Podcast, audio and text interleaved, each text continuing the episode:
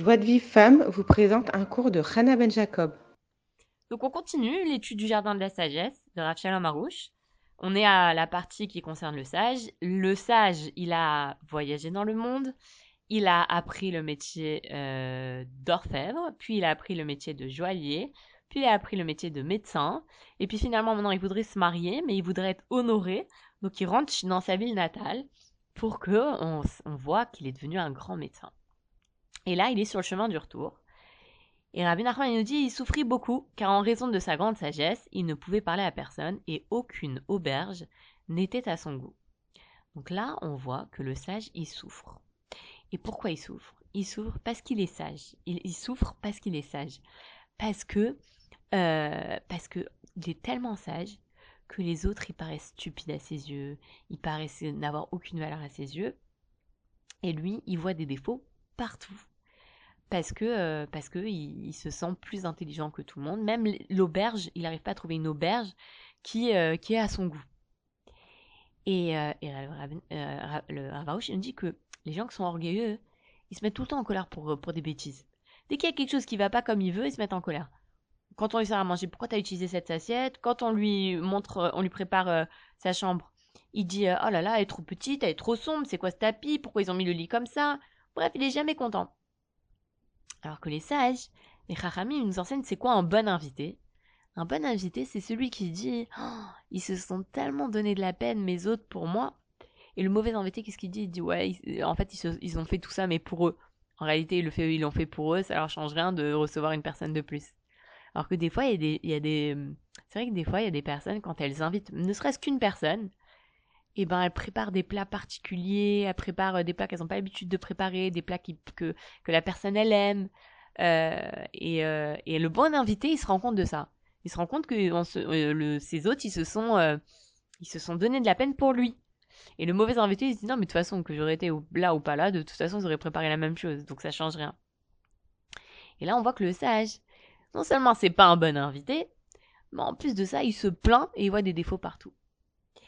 Et mis à part la souffrance du sage par rapport au fait qu'il est sage et que tout le monde lui paraît euh, avoir aucune valeur à ses yeux, il a aussi un problème où il manque de foi. Il manque de foi et c'est ça qui l'amène à être insatisfait. Parce que lui, il trouve pas l'auberge qui, euh, qui est à son goût.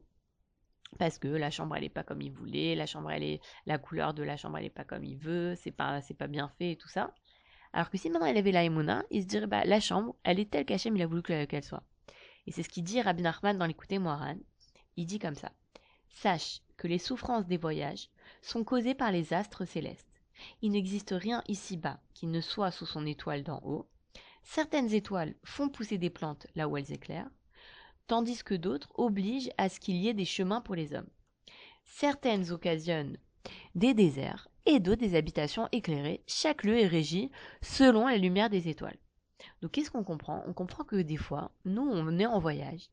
On voit des choses bizarres quand on est en voyage des fois.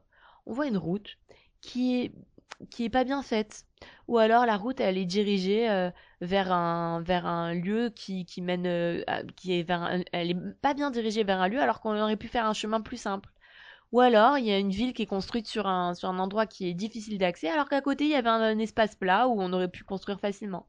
Donc on voit des choses qui sont bizarres en chemin. On voit des choses qui sont pas, pas forcément logiques.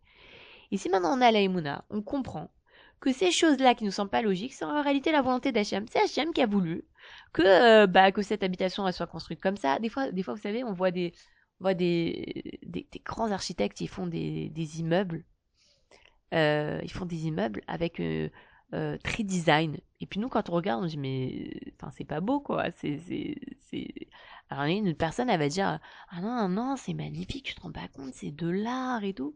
Et là aussi, Rabbi nous apprend pourquoi on peut trouver des choses qui sont qui nous semblent pas belles, parce qu'en fait chaque chose, elle a une étincelle. Enfin, c'est à dire que chaque chose, elle a une étincelle qui provient, qui, qui appartient à quelqu'un. Donc, des fois, une personne, elle va s'habiller tel jour comme ça, ou elle va acheter tel objet, parce que l'objet, il contient des étincelles qui correspondent à la personne.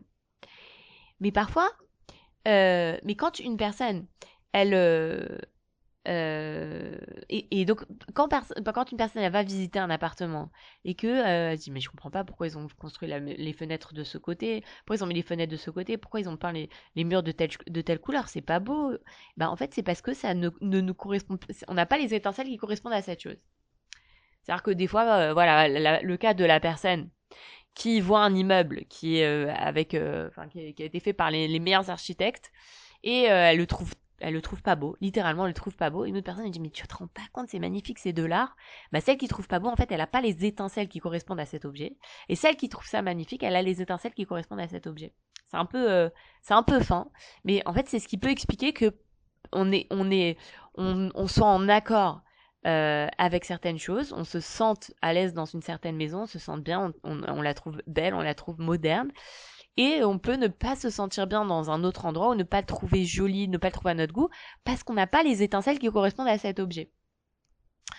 Euh, D'ailleurs, euh, je ne sais plus dans quel livre Arouche il explique que quand on achète, quand le vendeur, quand, des fois on va dans des magasins et le vendeur il nous oblige à acheter quelque chose qu'on on, sait très bien que cet objet-là on n'en a pas besoin et qu'on l'utilisera pas. Quand on l'achète, vraiment on l'utilise pas ou on l'utilise mais on le casse bah ça c'est parce qu'en fait cet objet-là, il n'avait pas les étincelles qui nous correspondaient et le vendeur il a il a forcé la main et donc du coup après cet objet on l'achète on, l'utilise pas. Mais quand on achète un objet dans lequel on a les étincelles qui nous correspondent, alors non seulement on va bien l'utiliser, mais on, on va l'utiliser, on va bien l'utiliser, on va l'utiliser à bon escient, on va le, on va pas le casser et tout ça. Donc il y a, il y, a cette notion là de, bah des fois on achète des, enfin quand on achète quelque chose qui, qui a les étincelles qui nous correspondent, eh ben on, on, on l'utiliserait, on en fera une bonne utilité une bonne utilisation. Mais quand des fois on achète quelque chose qui euh, n'a pas les étincelles qui nous correspondent, et eh ben à ce moment-là, euh, cet objet-là, soit on va jamais on va jamais l'utiliser, ou alors on va le casser parce que ça nous correspond pas.